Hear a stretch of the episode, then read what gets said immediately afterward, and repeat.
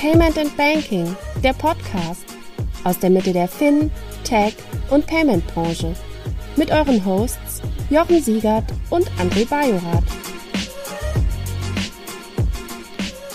Holt eure Lederjacken raus und stimmt die Gitarren. Und dann kommt zur PEX 2024. Die Payment Exchange rockt in diesem Jahr die Welt des Zahlungsverkehrs. Am 6. und 7. März wird's heiß. PEX, Drugs and Rock'n'Roll ist nicht nur unser Motto, sondern ein Versprechen und somit eure Eintrittskarte in die Welt der Payment-Innovationen. Seid bereit für hitzige Debatten, Insights und echten Austausch. Trefft die Rockstars der Branche und vernetzt euch in einer Atmosphäre, inspiriert von der Energie und Rebellion des Rock'n'Roll. PAX 24, wo Payment auf Rock'n'Roll trifft. Seid dabei, wenn es heißt, Zahlungsverkehr neu erlebt, wild, laut und revolutionär. Ihr seid Händler und wollt euch bewerben oder euch direkt eines der begehrten Tickets sichern, dann findet ihr alle Infos unter www.payment-exchange.com. Herzlich willkommen zum Payment und Banking Fintech Podcast. Es ist Ende Januar, der das Jahr ist schon wieder einen Monat weit. Deshalb sind wir mal wieder bei den News und ich freue mich, die News des Januar 2024 mit Jochen durchzugehen. Jochen, deine Stimme ist da. Deshalb darfst du heute kommentieren, was ich dir als Appetizer oder als Anregung über den Ether werfe. Hallo Jochen. Hallo André, und wir haben schon Anfang Februar, falls du noch nicht gemerkt hattest. wir sind schon Diese nicht mehr Zeiten.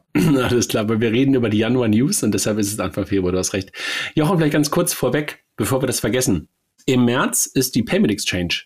Ich glaube, langsam aber sicher füllt sich das Programm und es gibt wieder die Möglichkeit dabei zu sein. Und dieses Mal ist es leider nicht im Tippi. Das war, glaube ich, in den letzten drei Jahren immer ganz schön, sondern wir sind in der Malzfabrik in Berlin. Aber deshalb auch an die Hörerinnen und Hörer, wer dabei sein möchte, sich einfach auf payment-exchange.de angucken, wer da ist. Und dann kann man sich halt auch ein Ticket sichern. Und gerade für Händler gibt es halt auch Rabatte. Also einfach bei Jochen, bei mir oder bei Nicole oder dem Team zu dem Thema melden, payment-exchange.de. Wann ist es, Jochen? Hast du das Datum im Kopf? .com ist, glaube ich, nicht de. .com, glaube ich. .com, payment-exchange.com, von mir aus auch und Termine irgendwie so 16., 17. März? Kann nee, das sein? nee, nee, früher, Anfang März. Ich glaube 6., 5., 6. oder so. Alles klar. Also dann will ich nichts Falsches gesagt haben und Jochen. 6. und 7. 6. und 7. März. 6. 7. März in der Malzfabrik in Berlin, wer dabei sein möchte. Wir fangen an trotzdem, Jochen, mit den News, bevor wir weiter mit der Werbung für unsere eigenen Konferenzen machen. Es geht darum, dass Mondu, über die wir auch schon mehrfach im Podcast gesprochen haben, aber glaube ich noch nie als Gast im Podcast jemanden von Mondu dabei hatten, wenn ich mich recht entsinne, leihen sich weitere 30 Millionen. Einmal von der, wie sagt man, wie, wie sagt ähm, Heinz Roger immer so schön, von der Magercode Volksbank, ne? Richtig. Es gibt, richtig. Irgendwie die, es gibt irgendwie die Effenberg Volksbank und die Magercode Volksbank, ne? Genau, und von denen, von denen gab es jetzt 30 Millionen Debt. Aber wir hatten übrigens Mondo schon mal, äh, nicht im Podcast, aber auf einer unserer Konferenzen. Genau, und jetzt wollte ich ja natürlich nicht die Magerkurt Volksbank mit der Effenberg Volksbank in eine, in eine Ecke stellen, ganz im Gegenteil. Aber das sind irgendwie gerade mal so zwei Namen, mit die man, die man immer bei ein bestimmten Volksbanken nennt. Aber was macht Mondo? Vielleicht willst du ganz kurz einmal den, den Menschen sagen, was, was sie tun. Ja, im Grunde eine ein, ein Art Klarna-Modell für B2B, also Buy Now, Pay Later für, für B2B. Gleich Segment, dem auch Billy und ein paar andere drin sind. Wunderbar, dann machen wir weiter mit Trade Republic. Zwei News, die da hochgekommen sind. Erstmal haben sie, glaube ich, die News rausgebracht oder haben ihre Zahlen für 2023 veröffentlicht und dann sind sie mit der neuen Debitkarte gestartet, was wir auch auf Payment und Banking eingeordnet haben, diskutiert haben, wo es ja auch eine ganze Menge an Bass zugab. Was sagst du erstmal zu den Zahlen? Das interessiert dich ja meistens auch sehr, sehr stark, wie es um die Zahlen steht. Und dann können wir ja im zweiten Schritt auch noch kurz über das Thema Visa-Debitkarte sprechen. Ja, Zahl ist ein, ist ein wichtiger, wichtiger Faktor für, für Trade Republic, dass sie in die Profitabilität gehen. Ich glaube, sie ist noch nicht ganz profitabel aufs Gesamtjahr, sondern haben jetzt mal angefangen, in die Profitabilität reinzuwachsen. Wichtiges, wichtiges Segment und wichtiger Meilenstein auch, um dann früher oder später dann IPO zu gehen. Ich glaube, das wird, das wird der, der nächste Pfad sein.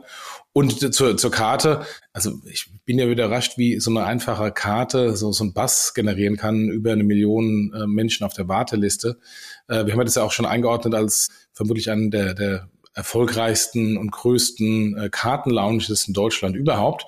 Ich habe so ein paar Fragezeichen, warum denn diese Warteliste sein muss, weil zumindest bei der digitalen Trade Republic Karte äh, braucht man keine Warteliste. Da ist glaube ist, glaub ich keine keine Frage von muss es sein, sondern soll es sein. Ich glaube, das Exakt, ist eine, Mar genau. eine Marketingfrage. Exakt, ist eine Marketingfrage. Aber insgesamt kann man trotzdem sagen, also diese diese Cashback bzw. Safeback Funktion von von 1% ist beeindruckend, weil andere ja sehr stark zurückgerudert haben in dem Segment, weil äh, die Interchange, die ja Ertragsgrundlage dafür ist, nicht mehr gegeben ist und die Republik sucht quasi andere Ertragsquellen hier im, im ETF-Sparen und sonstigen Trading und hat natürlich da gegenüber reinen Kartenherausgebern die Nase vorn. Insofern Gratulation, sehr gut executed. Mal gucken, wann sie denn die Millionen Karten und das Volk bekommen, wann das abgeschlossen ist, aber insgesamt sehr, sehr beeindruckend. Also ich muss auch sagen, ich habe das Glück gehabt, dann auch relativ äh, zeitig die Karte zu bekommen. Meine Tochter war tief beeindruckt von der Karte. Generell allen, die man sie auch zeigt, also auch das Stück Plastik beziehungsweise das Stück Metall, wenn man halt äh, Metall genommen hat. Du meinst ein Stück Spiegel? Ja, genau. Ist wirklich etwas, was, was ein Hingucker ist. Und ich habe es einfach auch mal wirklich jetzt in die aktive Nutzung genommen. Es ging sehr, sehr leicht, aber das erwartet man mittlerweile jetzt. Das ist ja keine eigentlich keine Erwähnung mehr wert, dass es leicht im Onboarding ist, leicht für Apple Pay zu nutzen ist und dergleichen. Und ähm, was aber wirklich lustig ist, ist dann wirklich, wie das ganze Safeback-Thema und das Aufrunden-Thema umgesetzt ist. Und ich habe jetzt gerade, weil ich es ja schon im Januar gestartet habe, Anfang Februar, die ersten Sachen in einen in einen Saving Plan sozusagen umgewandelt bekommen und lustig. Also ich bin mal gespannt, ob ich es wirklich in die dauerhafte Nutzung überführe. Aber momentan habe ich es jetzt erstmal zum Ausprobieren als meine Standardkarte hinterlegt. Und so die Funktionalitäten in der App, du bist ja kein großer Freund nach dem Relaunch der App. Kilian hat mir gesagt, dass es ähm, klassische, klassisches, klassische Features, die sie eingebaut haben, hier von, wie heißen sie nochmal, die Karten-Issuer, die Kollegen aus den USA, die, glaube ich, auch IPO gemacht haben, wo Commerce Venture investiert war. so ein, so ein Karten, Kartenherausgeber, Karten-Issuer, äh, also ein, kein Issuer, sondern Issue die Software, ja. genau, die, die, aus, aus den USA. Gut gemacht. Also ich muss wirklich sagen, ich, ich fühle, fühle, fühle, fühle mich nicht irgendwie mit einem halb guten Produkt oder sowas versorgt, sondern es ist wirklich funktioniert gut. Das, das Thema Aufrunden funktioniert hervorragend und ich bin wirklich überrascht gewesen, wie schnell das dann auch äh, angelegt wurde in den ETF-Sparplan. Also echt gut. Ja, also ich bin mal gespannt, wann meine, wann meine Karte kommt, beziehungsweise ich nehme nicht die, die physische, ich nehme nur die virtuelle. Aber bei mir wird es auf jeden Fall die Zweitkarte sein. Bei der Erstkarte Amex, die werde ich nicht weggeben. Aber als Amex-Kunde hat man ja immer das Problem, dass man eben nicht immer Amex-Akzeptanz findet. Ähm, und da braucht man eine Zweitkarte. Und dann wird es quasi die Zweitkarte. Absolut. Wir haben es ja auf Payment und Banking auch ein bisschen eingeordnet und auch ein bisschen die Frage gestellt, kann das profitabel sein? Ist das alleine überhaupt profitabel? Und ich glaube, die Einordnung, die eigentlich das Wichtigste war, dass alle Firmen, die halt vorher mit diesen Sachen, die du gerade auch beschrieben hast, mit Aufrunden und Cashbacks gestartet sind, haben halt versucht, um dieses Ding herum eine Firma zu starten. Hier ist es gerade ein Feature. Und das ganze Thema der Karte ist halt auch nur eine Funktionalität für etwas mehr. Und das macht es, glaube ich, so unterschiedlich oder macht halt den Unterschied aus. Und deshalb hast du halt eine ganz andere Art zu starten. Du hast eine andere Schwungmasse, mit der du sofort losläufst. Und du musst halt nicht dieses einzelne Feature selbst monetarisieren. Ne? Ja, absolut. Dann machen wir weiter und wir hatten die Kolleginnen und Kollegen von Finoa ja auch auf unserer letzten Konferenz auf dem Fintech Triple. Finoa hat eine neue Finanzierungsrunde abgeschlossen. Und ja, was, was sagst du? Also erstmal, wir haben ja jetzt wieder mehr und mehr Finanzierungsrunden. Wir haben auch ein paar News ähm, äh, gestrichen ähm, hier äh, aus Zeitgründen, wo, wo auch Finanzierungsrunden waren, nur kleinere. Machen jetzt hier eine, eine neue Finanzierungsrunde, was insofern das Signal in den Markt gibt. Die Aussagen, ich bekomme im Moment kein Geld und das Geld, die Taschen der VCs sind, sind zu, das stimmt nicht mehr. Also gute Modelle haben die ganze Zeit auch in schwierigen Zeiten Geld bekommen und jetzt geht es auch wieder ein bisschen weiter auf. Also von daher Gratulation ans Team. Die bekannten etablierten Investoren Maven 11, Blue Bay Ventures und Bolton und Coparion sind, sind investiert. Kurz, was macht Finua? Macht Verwahrdienstleistung für Kryptoassets, ist ein Segment im, im Digital Asset Bereich, hat eine Kryptoverwahrlizenz von der BaFin. Gratulation ans Team. Der Markt geht wieder auf und die guten und die guten Companies äh, bekommen Geld.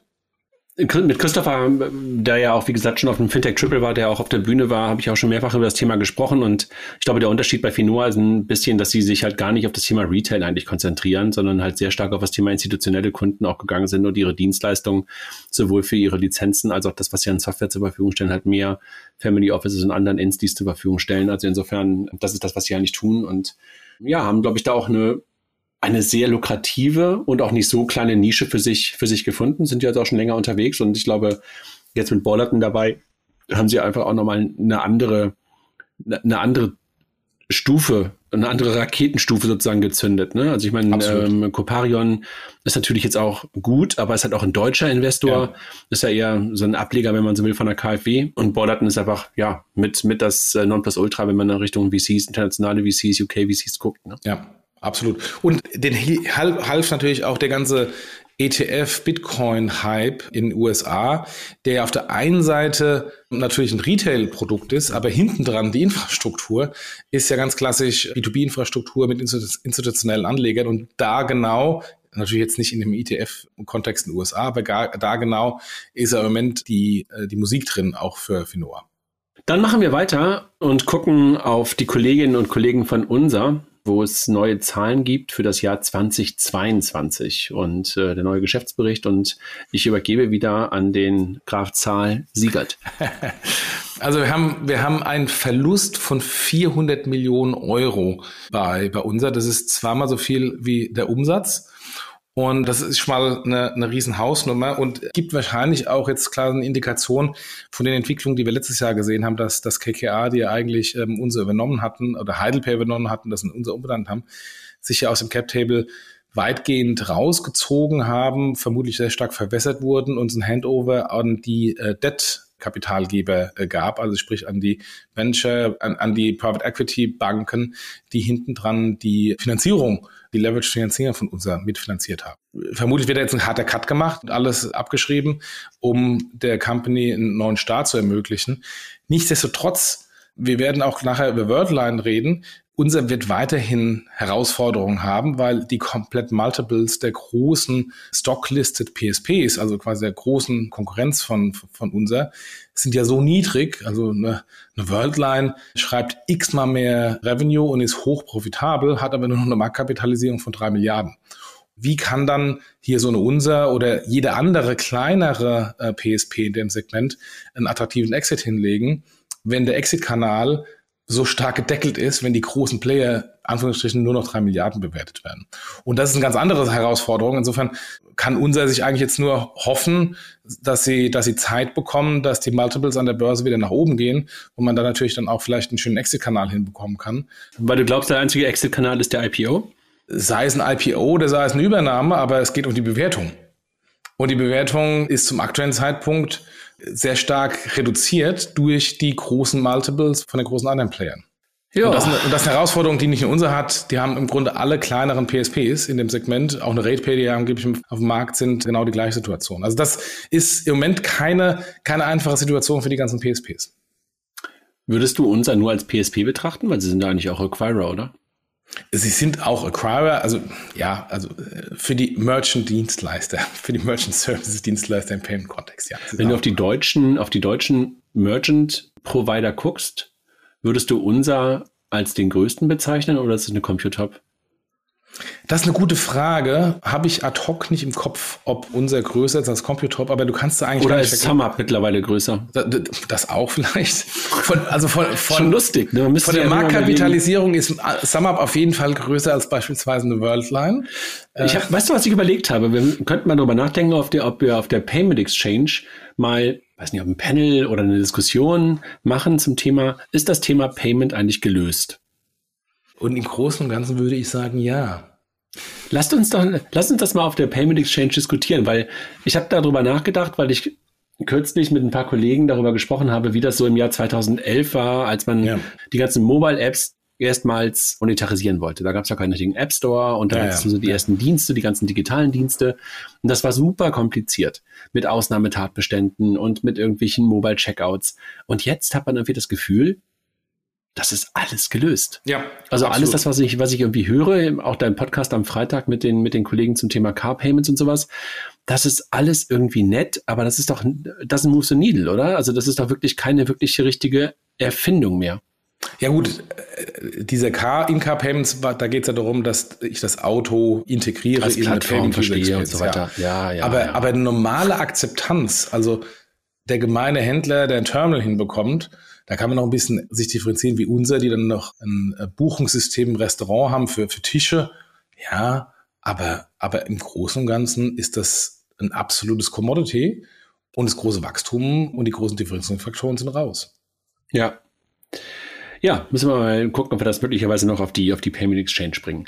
Und dann eine News, die eigentlich auch keine richtige News mehr war, weil das absehbar schon geworden war.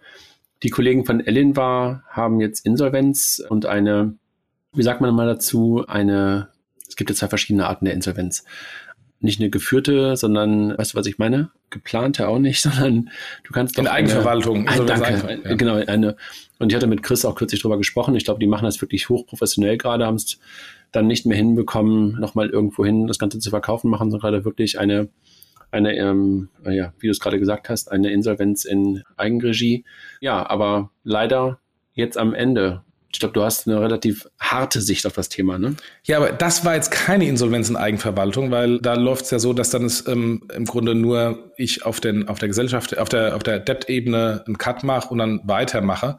Hier ist ja tatsächlich eine richtige Insolvenz mit dem Insolvenzverwalter, der jetzt dann auch die Liquidierung herbeiführt. Und ja, wir haben ja auch bei Payment Banking ein bisschen drüber philosophiert und ich habe ähm, auch bei, bei, bei LinkedIn da ein Posting gemacht und es tut mir auch ehrlich gesagt sehr, sehr leid für, für die ganzen Mitarbeiter, auch für, für Chris, der irgendwie zehn Jahre seines, seines Lebens äh, da in Ellen war, ähm, reingegeben hat. Ich war nur ehrlich gesagt extrem negativ überrascht jetzt von diesem Ende. Also wir waren ja nicht überrascht von der Insolvenz, das hat sich ein bisschen abgezeichnet, aber dass jetzt nachdem 50 Millionen Investment von Investoren da reingeflossen ist, nach dieser Insolvenz es offensichtlich keine Assets in der Company gibt, für die jemand irgendwie da draußen gewillt ist, auch ein paar Euro nur zu bezahlen. Das hat mich dann doch extrem negativ errascht, überrascht und auch erschüttert. Da, da frage ich mich, was ist denn da passiert? Vor allem, wo noch ein paar Jahre vorher das äh, laut FinLeap eines der erfolgreichsten und am besten wachsenden Startups war. Also diese Diskrepanz zwischen wahnsinnig viel Geld, wahnsinnig viel PR und dann jetzt, wo es dann am Ende ist, dass nichts übernommen wird, das verstehe ich bis heute nicht.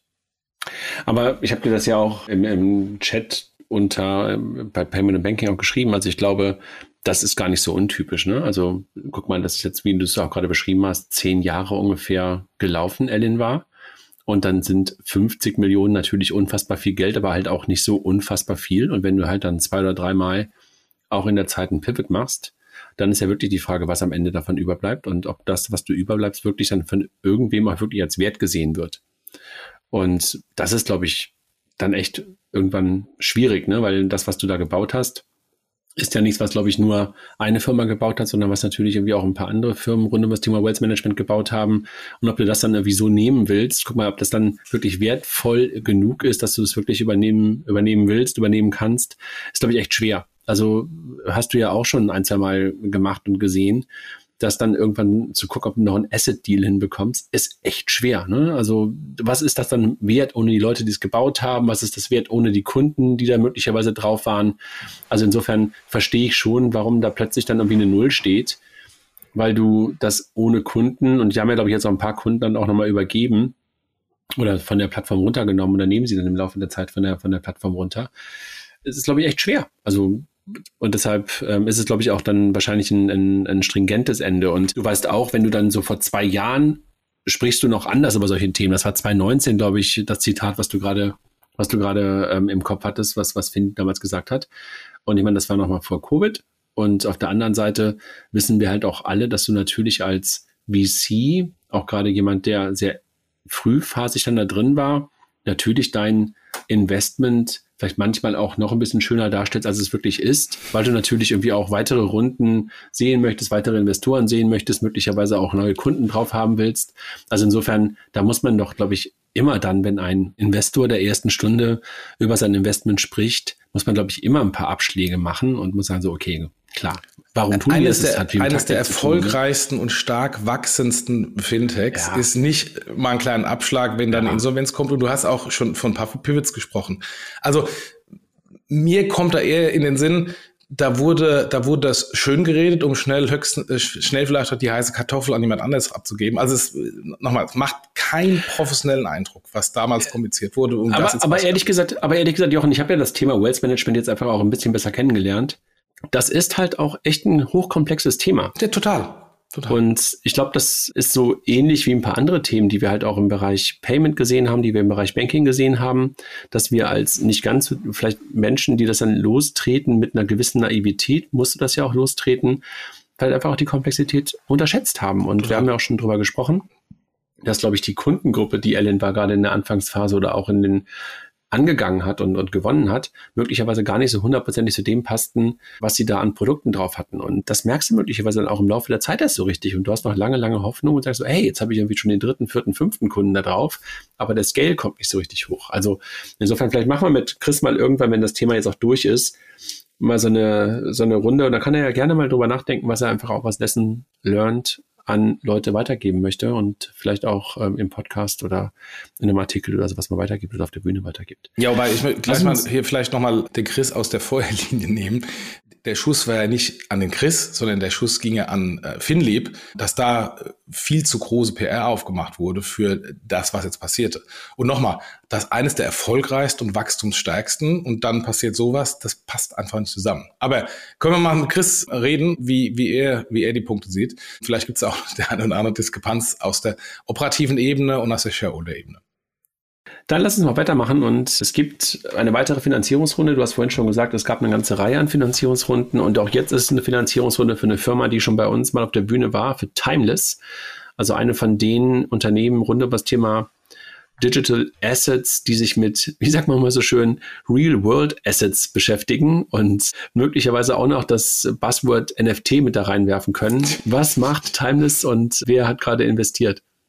Da ging es 11,5 Millionen ähm, äh, gibt es eine Finanzierungsrunde ähm, und es wurde noch on, on top ein Media for Equity Deal gemacht mit der Pro7 Sat 1 Gruppe. Das heißt, wir werden dann vermutlich auf Pro7 sehr viele Werbung sehen. Das ist jetzt das übliche Modell, mit dem beispielsweise Zalando zuallererst oder Big Point damals auch sehr groß geworden ist. Ja, die machen, die machen äh, Investment in Rolex-Uhren, seltene seltene Turnschuhe etc. Das, das Segment ist so ein bisschen aus meiner Sicht ein bisschen overhyped, also beziehungsweise der, der Hype ist schon vorbei. Overhyped nicht, der Hype ist schon vorbei.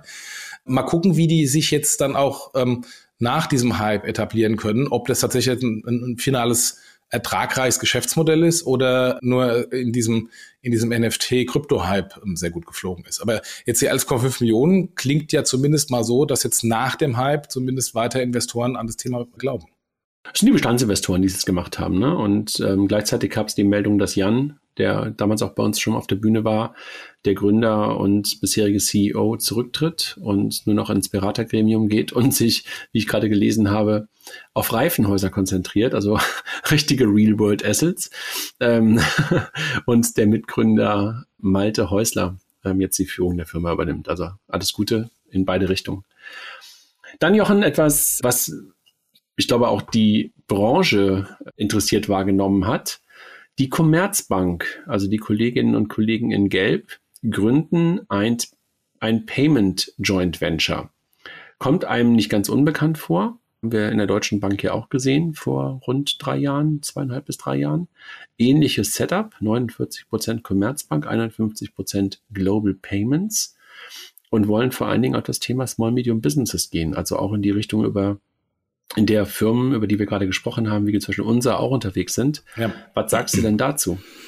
Ja, also äh, Heinz-Roger Doms hat sie so schön bezeichnet. Die Aufgabe von PR bei der Commerzbank war einfach, man nimmt die PR-Methan von der Deutschen Bank, den Banknamen ändern und dann war es das schon.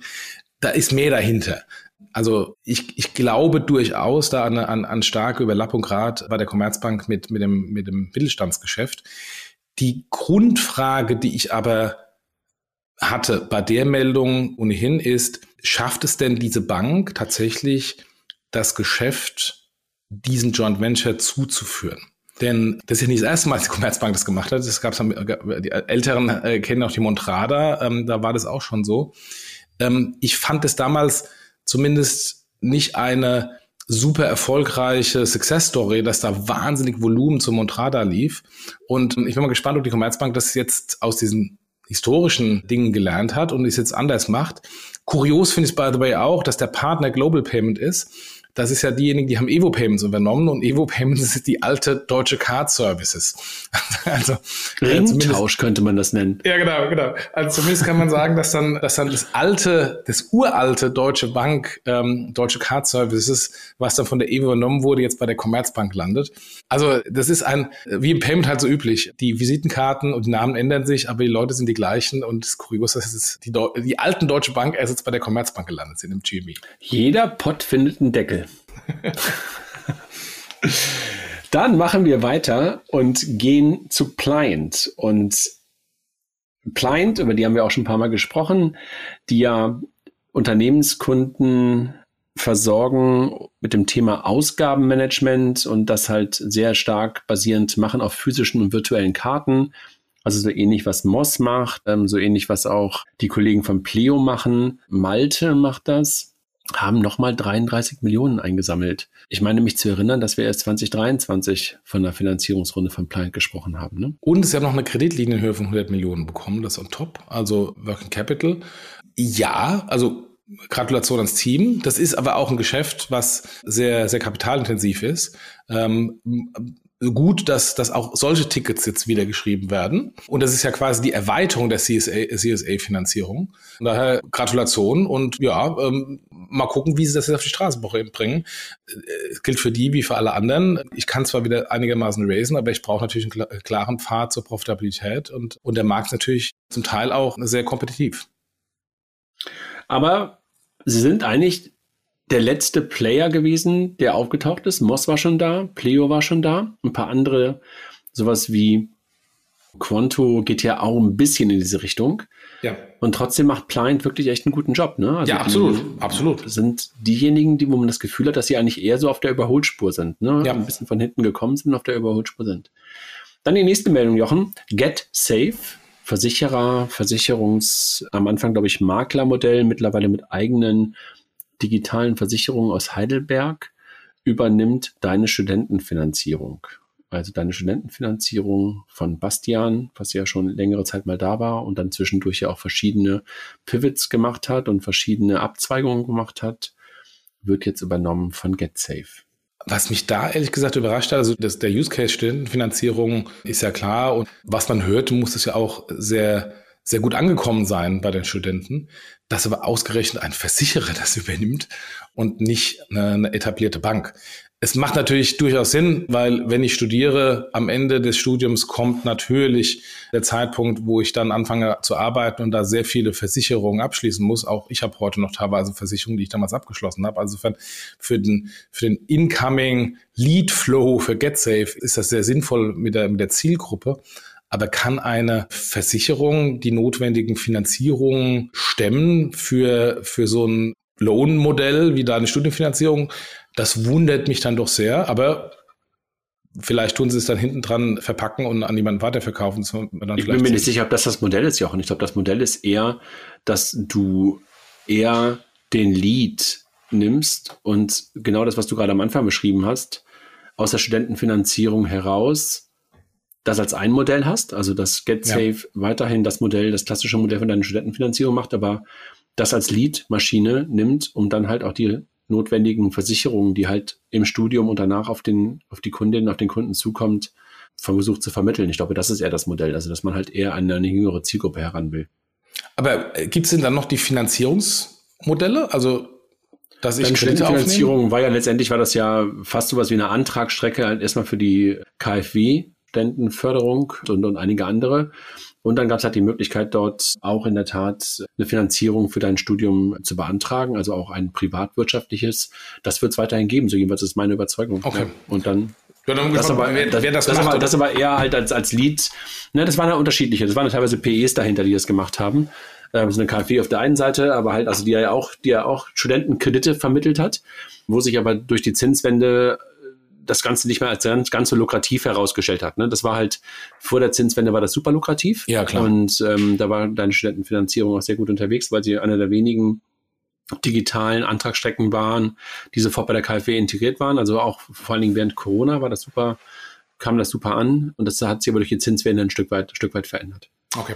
Dann gehen wir auf Klarna. Wir sind wieder ein bisschen im Payment. Der Börsengang von Klarna in den USA wird immer wahrscheinlicher. Sebastian Siematkowski hat, glaube ich, auf Bloomberg nochmal ein Interview gegeben und äh, auch nochmal über die Zahlen gesprochen. Was sagst du? Kommt der IPO? Also äh, bei Klarna hat man ja wirklich diese klassische Wellenbewegung, ne? Also von hoch zu tief, von hoch zu tief. Jetzt sind wir wieder so ein bisschen auf dem Hoch. Ja, wobei äh, ich war ja ich war ja schon immer ein Freund von Klarna ähm, und ähm, kann insofern den den, ähm, den Zuhörern mal diesen, diesen Podcast von OMR mit Sebastian äh, empfehlen, weil diese, diese vermeintlichen hohen Verluste und die vermeintlichen Abgesänge, der Laden ist pleite, werden da wunderbar von Sebastian erklärt, weil ähm, der erklärt da, dass, sie, dass sie im Grunde in jedem Land das gleiche Phänomen hatten, so ein Hockeystick-Phänomen, dass sie in ein Land gegangen sind, dann sofort sehr tief negativ in dem Land waren, um ihr Risikomanagement zu schulen und dann mehr oder weniger im gleichen Zeitraum pro Land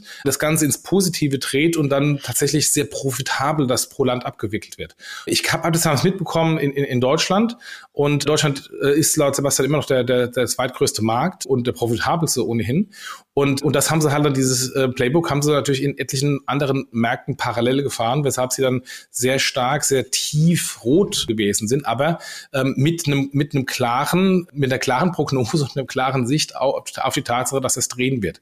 So, und jetzt haben sie natürlich noch gespart, Marketingausgaben äh, reduziert und haben auch den noch größeren internationalen Expansion ein bisschen runtergefahren und laufen jetzt in die Profitabilität in den Ländern rein, wo sie die ganze Zeit negativ waren.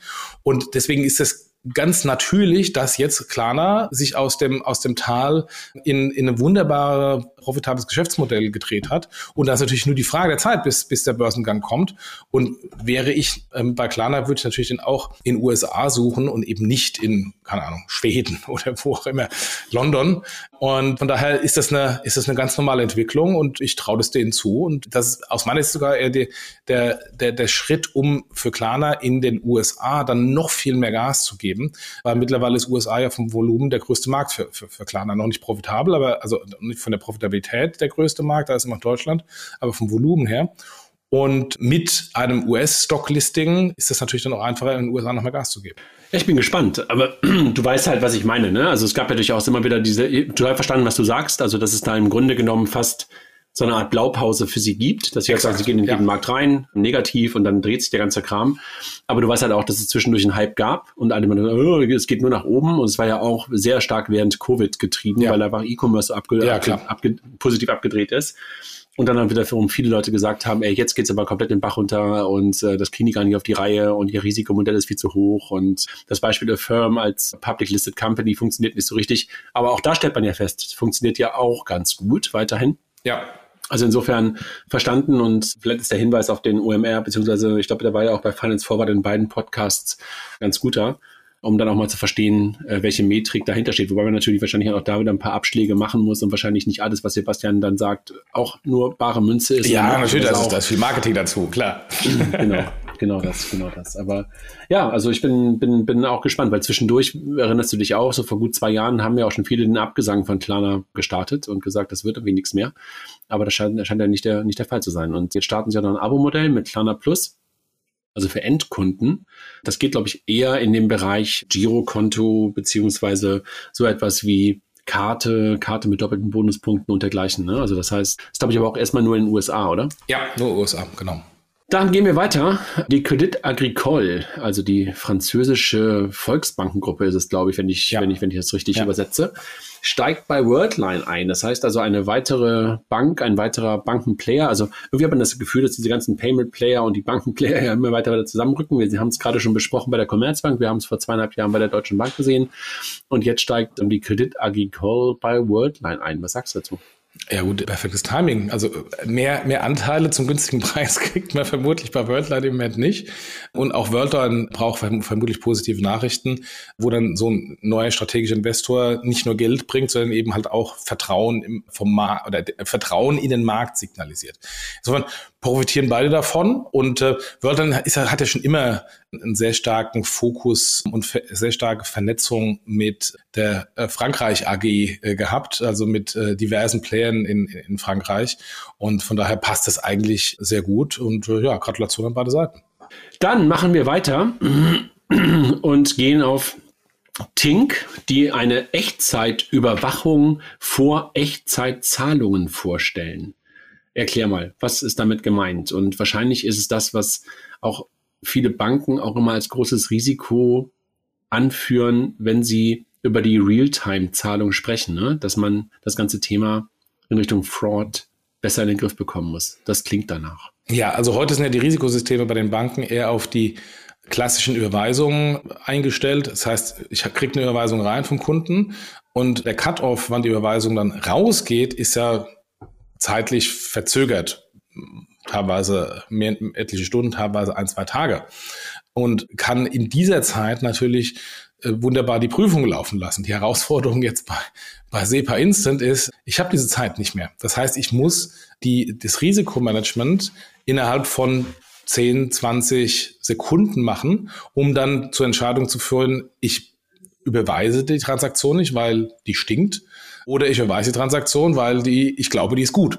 So, und das ist natürlich eine Herausforderung äh, von den, von den bestehenden Risikosystemen, dass die eine komplett andere Dynamik mit an den Tag bringen können oder bringen müssen. Und da stellt sich natürlich dann die Frage, schaffe ich es, meine bestehenden Risikosysteme auf Instant, auf die Instant-Welt einzustellen? Oder ersetze ich gegebenenfalls die bestehenden Risikosysteme oder ergänze die mit einem neuen Risikomanagementsystem, was auf Instant-Welten äh, etabliert wurde oder für Instant-Welten hergestellt wurde. Und das ist aus meiner Sicht so der, der, das, das, was Tink jetzt anbieten wird. Also das heißt, man guckt, ein bisschen ist es einfach wahrscheinlich das, dass man halt auch das, was man halt Kontoinformationsdienst kombiniert mit dem Thema Auslösungsdienst, ne? dass du ja. halt ganz bewusst, das was dann glaube ich auch, wir haben vorhin viel über Klarna gesprochen und über den Erfolg von Klarna in Deutschland, der ja auch sehr viel mit dem Thema Sofortüberweisung zu tun hat, die ja eigentlich schon immer so etwas getan haben, ne? dass sie halt gesagt haben, bevor ich eine Sofortüberweisung ausführe, bevor ich eine Sofortüberweisung annehme, mache ich halt vorher den sogenannten Kontoblick. Also Nils, unser Nörgel Nils wird das nicht mögen, aber das wird wahrscheinlich im, im Hinblick von Real-Time-Payments jedenfalls ein risikominimierender Faktor sein, dass genug Geld auf dem Konto da ist. Ne? Nicht nur das, also auch ist die Transaktion dann final abgewickelt, ist die Transaktion, fällt die in irgendwelche Sanktionslisten etc. etc. Also das ist ja nicht nur, ist da genügend Geld drauf, das ist ja relativ trivial, sondern die diversen anderen ähm, Filter, die da drüber laufen. Und ja, eine Sofortüberweisung hat das ganz früher gemacht, aber aus eigenen anderen Gründen, weil sie wollten ja dem Händler keine Zahlungs Garantie, Anführungsstrichen, zur Verfügung stellen, solange die Überweisung noch irgendwo im Banksystem hängt und haben deswegen immer sich wieder eingeloggt, um zu schauen, ist denn das Geld schon wirklich raus? Und erst dann, wenn es auf dem, auf dem Konto als tatsächliche Überweisung gebucht wurde, erst dann bekam der Händler die Information, das Geld ist überwiesen worden. Das war auch nicht instant, sondern das konnte teilweise auch ein paar Stunden später erst sein. Ja, oder sogar T plus eins. Dann gibt es eine neue Lösung von Banks API und Subsamply. Sie präsentieren eine neue Lösung für FinTS-fähige Finanzanwendungen. Ich habe diese Pressemitteilung gesehen, ich habe das Bild gesehen und ich glaube, ich weiß, was sie tun. Und meine erste Reaktion war, da müsste mal jemand hin, der das auch Menschen erklärt, die nicht ständig FinTS und PSD2-Sprech im Kopf haben. Ja, da würde ich vielleicht sogar ein Veto einlegen. Warum? Weil das sind, das sind Technikdienstleister und die Zielgruppe dafür sind diejenigen, die die Anbindung machen, das sind die Developer. Und äh, für die Zielgruppe reicht das Bild. Mag sein. Ich hab, glaube wirklich, wie gesagt, ich, es zu verstehen, habe mich mit dem Thema über Jahre beschäftigt und hatte trotzdem nicht sofort ein Aha, jetzt habe ich sofort verstanden, was sie wollen auf der Stirn. Also insofern, ich glaube, das geht leichter, aber egal. Ich habe meine Message, glaube ich, gegeben. Also was sie eigentlich tun ist, sie sagen, jeder, der halt heute eine FinTS-Anbindung gebaut hat mit seinen Lösungen, kann jetzt über Banks API FinTS sofort auch PSD2-Konten anbinden ja. und the other way around. Ne? Ja. Sie sagen halt, ähm, ganz egal, was du halt hast, du hast eine Schnittstelle und wir bieten dir im Hintergrund die Möglichkeit, in beide Richtungen dich anzudocken und du musst dich mit dem Thema eigentlich nicht wirklich beschäftigen, sondern wir machen es halt serverbasiert. Ja, absolut. Das ist, glaube ich, so in the in short das, was, was ich da verstanden habe. Dann CompuTab stellt Pay to Drive vor. Was ist Pay to Drive? Ich bin eingeschlafen. Du hast es selber drin gelassen. ich, bin ein, ich, bin, ich bin eingeschlafen.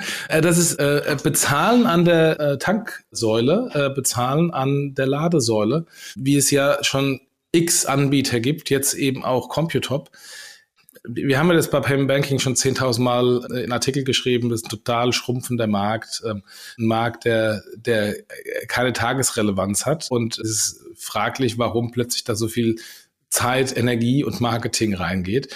Aber vielleicht, André, du hast vorhin gesagt, äh, sind wir mit dem Payment durch. Vielleicht ist genau das, das das Signal. Wir haben eigentlich alles schon gelöst und jetzt fangen wir an, die Nische der Nische der Nische irgendwie groß rauszumachen, weil es gibt sonst keine anderen positiven Nachrichten, Payment, über die man reden kann. Dann lass uns weitermachen und vielleicht ist das dann doch nochmal etwas, was ein bisschen was verändert, nämlich dass Apple, und darüber haben wir beim letzten Mal auch schon mal gesprochen, jetzt die NFC-Schnittstelle öffnen soll, öffnen wird, öffnen, öffnen kann, nee, muss. Game Changer oder kein Game Changer? Wir haben es ja letztes Mal schon mal besprochen, wenn ich, wenn ich mich recht entsinne, habe ich dich ja auch schon mal gefragt, was du glaubst, was es für eine Auswirkung für eine EPI und oder, oder für eine Twint oder was, was auch immer haben wird. Ja, es ist leider immer noch nicht genügend Informationen im Markt, ähm, wie, was es denn bedeutet. Also kann ich tatsächlich nur ähm, wie beim letzten Mal schon gesagt, ähm, äh, das in, in der, im Frontend neben Apple Pay positionieren oder kann ich tatsächlich tief auf die NFC-Schnittstelle äh, zugreifen und kann ich auf Secure Element zugreifen, ja oder nein? Man hat ja jetzt im, im anderen Kontext dieses, dieses Sideloading, also sprich die Öffnung des App Stores von Apple auch und wie Apple das... Hast du es Öffnung genannt? Ja, genau. Und wie Apple das umgesetzt hat, ist ja letztendlich eine, eine totale Abwehrmaßnahme, um es so teuer und so kompliziert und so un unmöglich attraktiv. für ja oder wenig attraktiv oder unmöglich für für die Kunden äh, zu gestalten. Wenn das da ist, befürchte ich hier bei dieser NFC-Schnittstelle eine ähnliche Situation. Ähm, da muss noch, da muss noch ein bisschen mehr Informationen kommen. Was ist denn, was ist denn die Öffnung, was Apple sich denn unter der Öffnung vorstellt? Absolut, also glaube ich auch, da muss wieder, muss wieder mehr her und ich habe auch, als ich beim Thema Sideloading, als ich das gelesen habe, dachte ich auch so, wenn es bei NFC in die gleiche Richtung geht, dann ist es einfach eine Manifestierung der Situation und let's see, was da wirklich kommt. Also ich glaube, das ist weiterhin nicht die Hölle, die zugefroren ist, sondern wir werden sehen, ob das wirklich ein Game Changer ist. Dann Jochen, lass uns ein bisschen reinhauen.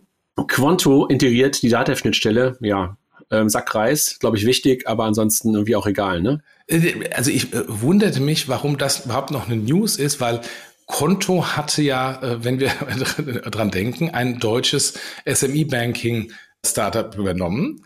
Und die hatten schon längst eine Datenschnittstelle. Also offensichtlich ist das wieder so ein Signal, sie haben da einfach nur die Kunden übernommen, die Kunden transferiert und die alte Technik dann weggeschmissen. Dass die Datenschnittstelle, was ja ein absolutes Must-Have ist im, für Geschäftskonten, jetzt erst kommt, ist erschreckend, dass es noch nicht vorher da war und das Konto darüber jetzt sogar eine Pressemitteilung macht, ist noch erschreckender. Ja, aber wenn es bis dahin nicht hattest und jetzt, jetzt anbietest, ist es super. Also da muss ja nicht den ganzen Kontext geben. Vergiss den Kontext, nimm die News, dann ist es total toll. dann haben wir eine weitere Meldung und ich weiß schon, dass bei dir der Puls gerade schon ganz hoch geht, weil es einfach eines deiner Lieblingsthemen ist. Very Me. Das ist gar nicht eines meiner Lieblingsthemen. Auch da verstehe ich nicht, wie es sein kann, dass wir irgendwie 100 Millionen Euro verbrennen ähm, für de facto null Umsatz. Und hoffentlich verstehe ich das nicht nur alleine nicht, sondern Deutsche Bank und Mercedes haben ihre Anteile zum Jahresende zurückgegeben. Very Me sagt trotzdem, wir werden jetzt demnächst äh, profitabel. Kurios, also demnächst heißt angeblich 2025 kurios dann trotzdem, dass Deutsche Bank und Mercedes da nicht dran glauben, weil wenn die in einem Jahr profitabel sind, würde ich meinen Anteil heute nicht zurückgeben.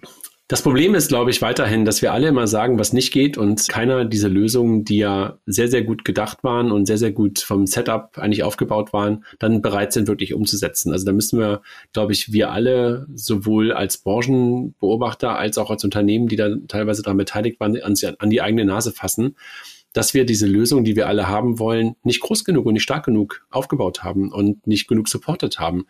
Und ich meine, weißt du, wenn MaryMe ein elementarer Bestandteil von Payment und von Banking-Lösungen geworden wären, welche, das wäre eine Möglichkeit gewesen, wenn du da Hand in Hand was gebaut hättest ähm, und vielleicht auch die Leute auf beiden Seiten williger gewesen wären, das zu tun. Also das kann man, kommt ja, muss ja auch immer dazukommen, ne? dass du halt Management sowohl auf der Gesellschafter als auch auf der Gesellschaftsseite hast, die halt auch das wollen, die möglicherweise auch diese Kooperationsfähigkeit und Willigkeit haben. Dann glaube ich, wäre das etwas, weißt du, wir können nicht immer alle nur sagen, das ist alles Kacke und wir, wir brauchen vernünftige digitale Identitäten. Und dann, wenn dann solche Setups geschaffen werden, die nicht supporten. Und das ist halt, glaube ich, eines unserer größten Probleme, dass wir alle immer wissen, was Kacke ist, aber keiner bereit ist, halt solche Sachen dann auch wirklich mal voranzutreiben oder wenige. Lieber André, das macht hätte, mich, das macht mich, das macht mich ein bisschen verrückt. Ich hätte es ja so gerne genutzt, aber erinnere dich bitte an den Podcast mit Verime, Use Cases, Hauskauf auf Mallorca, Hunde, äh, Hundeanmeldung. Hund habe ich endlich nicht an auf Mallorca, kauf es Stopp, stopp, stopp, stopp, stopp, stopp. Und, und das ist ja mein Punkt. Ich glaube, warum musst du dich dann irgendwann auf diese Schwachsinns-Use-Cases konzentrieren? Weil du halt die Use-Cases, die halt eine Relevanz auch von deinen Gesellschaftern oder Use Cases, die auch deine Gesellschaft da im weiten Sinne, im weitesten Sinne groß machen könnten, nicht richtig umgesetzt bekommst. Und das liegt einfach daran, dass das Zusammenspiel nicht, die Verzahnung nicht vernünftig äh, funktionierte. Und plötzlich hängst du halt auf solchen Schwachsinns-Use Cases und sagst, okay, es geht halt irgendwie um die Hundesteuer und wie das 2000 auf Mallorca. Das sind ja nicht die Cases, die am Anfang halt im Kopf standen und die wahrscheinlich auch alle Gesellschafter am Anfang, als sie das Ding gegründet haben, im Kopf hatten. Aber ich will, mich nicht und, ich will mich nie im Kopf und Kragen reden. Ich finde es einfach immer nur schade, dass wir eigentlich und da sind wir wieder im Konjunktiv, solche Sachen wollen, solche Sachen fordern, auch als Industrievertreter, dann sind sie da und dann reden wir sie ab dem ersten Moment oder mindestens ab dem anderthalbsten Schritt tot und machen sie immer kleiner und sagen, die Jungs sind doof, der kann das nicht und das müssen sie irgendwie noch anders machen. Ich glaube, das ist irgendwie echt eine relativ deutsche, deutsche es ist keine Tugend, es ist ein deutscher Fehler, den wir da alle oder viele von uns irgendwie auch in uns haben ähm, und, und auf die Art und Weise solche Sachen kaputt machen. Lass uns noch bitte über ein paar Personalien sprechen und die erste Personalie ist wirklich eine super, super traurige. Jemand, den wir beide kannten und der halt in der Industrie beziehungsweise in der Branche ich würde sagen, eigentlich nur einen positiven Ruf hatte. Also ich glaube, ich kenne niemanden, aber das ist ja oft so, wenn ähm, oder leider häufig so, wenn jemand äh, dann plötzlich nicht mehr da ist, dann, dann merkt man es erst recht nicht. Aber in der Tat fand ich bei Philipp Sandner, der leider letzten Monat gestorben ist, kenne ich wirklich niemanden, der gesagt hat, so, ey, was, was für ein komischer Typ, sondern alle immer gesagt haben, grandios, mit, wel, mit wie viel Werbe, mit wie viel Feuer er ein Thema, Thema vertritt. Also ich glaube, man musste das Thema nicht unbedingt super finden. Man musste nicht der komplette Digital Asset und, und, und Krypto-Nerd sein und trotzdem konnte man sich ihm und seiner, seiner Energie und seiner Kraft und seiner Leidenschaft für das Thema nicht entziehen und auch seiner Freundlichkeit, Fröhlichkeit, Offenheit, auch jede Frage, die man zum Thema hat, mit totaler Geduld zu beantworten. Also wirklich ein unfassbarer Verlust für die Industrie, dass Philipp Sandner im letzten Monat gestorben ist. Ja, total. Und vor allem die Tatsache, dass er als neutraler, Anführungsstrichen, Professor die Themen getrieben hat und ähm, das unabhängig von kommerziellen Interessen, die ja teilweise sehr äh, stark in dem, in dem ganzen Segment gelagert sind, äh, da war er immer außen vor und konnte ganz, ganz, ganz eindeutig sagen, dass er das von der, von der, von der Akademie sehr stark begleitet. Das war wichtig für die ganze Industrie, da auch ein bisschen Vertrauen und Standing zu bekommen, dass eben das auch teilweise ein bisschen mehr ist einfach als der, als der Hype, ähm, den die eine oder andere Player da sehr stark machen. Furchtbar ist, ist natürlich die Tatsache, dass er mit, mit Anfang 40 ähm, äh, jetzt verstorben ist ähm, und, und Frau und zwei kleine Kinder äh, hinterlässt. Das ist, das ist natürlich auch auf der persönlichen Ebene eine, eine große ein Drama. Ja. Total. Also insofern nochmal ähm, an alle ja, was heißt nicht der Aufruf, aber bitterer Verlust und kann man einfach nur nochmal Danke zu dem oder Danke für das sagen, was Philipp für die Industrie getan hat. Und soweit ich es auch mitbekommen habe, soll es in absehbarer Zeit auch nochmal eine Spendenaktion geben. Und wir werden dann halt mit Sicherheit bei Payment und Banking auch nochmal darauf aufmerksam machen. Sehr, sehr traurig und schwierig jetzt den Bogen zu bekommen zu profanen Meldungen wie, dass die Solaris Bank den Finanzchef austauscht. Ja, auch das ist ein, ein weiterer Schritt im, im Field-Management-Tausch der, der Solaris. Ich habe, also er verlässt, äh, ähm, äh, Lee äh, Johnston verlässt ähm, die Solaris nicht, sondern geht wieder zurück auf die Tochtergesellschaft, die britische Tochtergesellschaft, wo er herkam. Wir haben ja das letzte Mal auch darüber berichtet, dass da, dass da Compliance-Probleme existieren. Wahrscheinlich ist dann ähm, es wichtiger, dass, er erstmal die Compliance-Probleme mit dem Wissen um die Gesellschaft löst, als, als äh, seine CFO-Position. Und der neue CFO ist äh, Konstantin Cavadias, er war bisher Chief Investment Officer von der Solaris. Ja, gucken wir mal, dass Konstantin Cavadias das gut auf die Reihe bekommt und drücken wir der Solaris Bank die Daumen auf dem Weg, die Dinge hinzubekommen, die sie momentan vor sich haben. Dann eine Personalie, die uns vielleicht ein bisschen überrascht hat, aber irgendwo auch passend ist. Christian Schäfer, alter Kollege von uns aus der Deutschen Bank, der zwischendurch jetzt bei der EZB verantwortlich war, auch für den digitalen Euro. Als Freelancer. Leitet, äh, leitet in der Zukunft äh, die Payment-Sparte beim DSGV ab dem 1. Februar, also eigentlich jetzt seit dieser Woche und übernimmt dort ja, die Digitalisierung oder den Bereich neben Sebastian Gabe im DSGV. Was ja, heißt? Gratulation an, an, an Christian. Zeigt wieder, die Leute im Payment bleiben, nur die, nur die Visitenkarten ändern sich. Ja, ich glaube, Christian ist ja nur jemand, der einfach schon so über, über fast Jahrzehnte das ganze Thema Payment begleitet und man sich so anguckt, auf der fachlichen Ebene auf der Scheme-Ebene super wissend, ne? also kennt sich wirklich hervorragend ja. im, im gesamten SEPA-Umfeld aus. Wenn man halt darüber nachdenkt, was jetzt gerade so auf uns zukommt mit SEPA Instant und dergleichen, dann ist Christian mit Sicherheit ein, ein echter Experte dem Thema und kann mit Sicherheit mit seinem, mit seinem Wissen, was er in den letzten Jahren dann vor allen Dingen auch in der Deutschen Bank, in der EZB da aufgebaut hat, mit Sicherheit auch im DSGV helfen. Drücken wir ihm die Daumen. Adyen verliert Ende des Jahres sein CTO und CCO ist schon raus. Also, da passiert was. Cameron Zerky, CCO, war früher bei PayPal, wenn ich mich recht entsinne, daher kenne ich ihn noch. Richtig.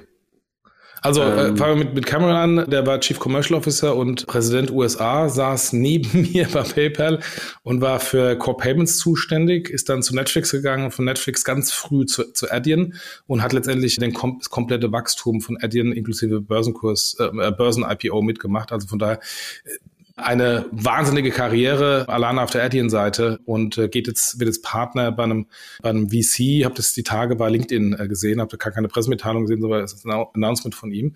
Und gleichzeitig ver verlässt der CTO Alexander Mattei Ende des Jahres Adyen. Kann das sein, André, dass da so ein bisschen jetzt, wo das große Wachstum vorbei ist, ähm, also die diejenigen, die das aufgebaut haben, jetzt einfach sagen, ich mache jetzt mal was anderes und übergeben das dann an, an normales Management? Macht so ein bisschen den Eindruck, ne? Also ja. dass da möglicherweise jetzt so die, die, die, die nächste, die nächste Garde sozusagen kommt, ne? Ja. Ja. Macht, macht wirklich den, den, den, den Eindruck. Wobei der Laden, der eigentlich gut läuft, also auch der Börsenkurs, auch wenn der mal eingebrochen ist, äh, ist er wieder zurückgekommen und operative Probleme sehe ich jetzt zumindest extern nicht bei Adyen. Also das ähm, ist weiterhin eine gut geführte Company. Ähm, also es, da gibt's ja ganz andere, über die wir heute teilweise auch schon gesprochen haben, die, äh, die große Restrukturierungsprobleme haben. Das ist bei Adyen nicht der Fall. Ja, absolut. Jochen, das war's mit dem Januar. Eine ganze Menge News, die wir da auf der Agenda hatten. Gucken, wann es in den nächsten Tagen rauskommt. Nochmal der Hinweis, 6. 7. März, Payment Exchange. Payment-exchange.com hast du mir gerade beigebracht, ja. nicht de.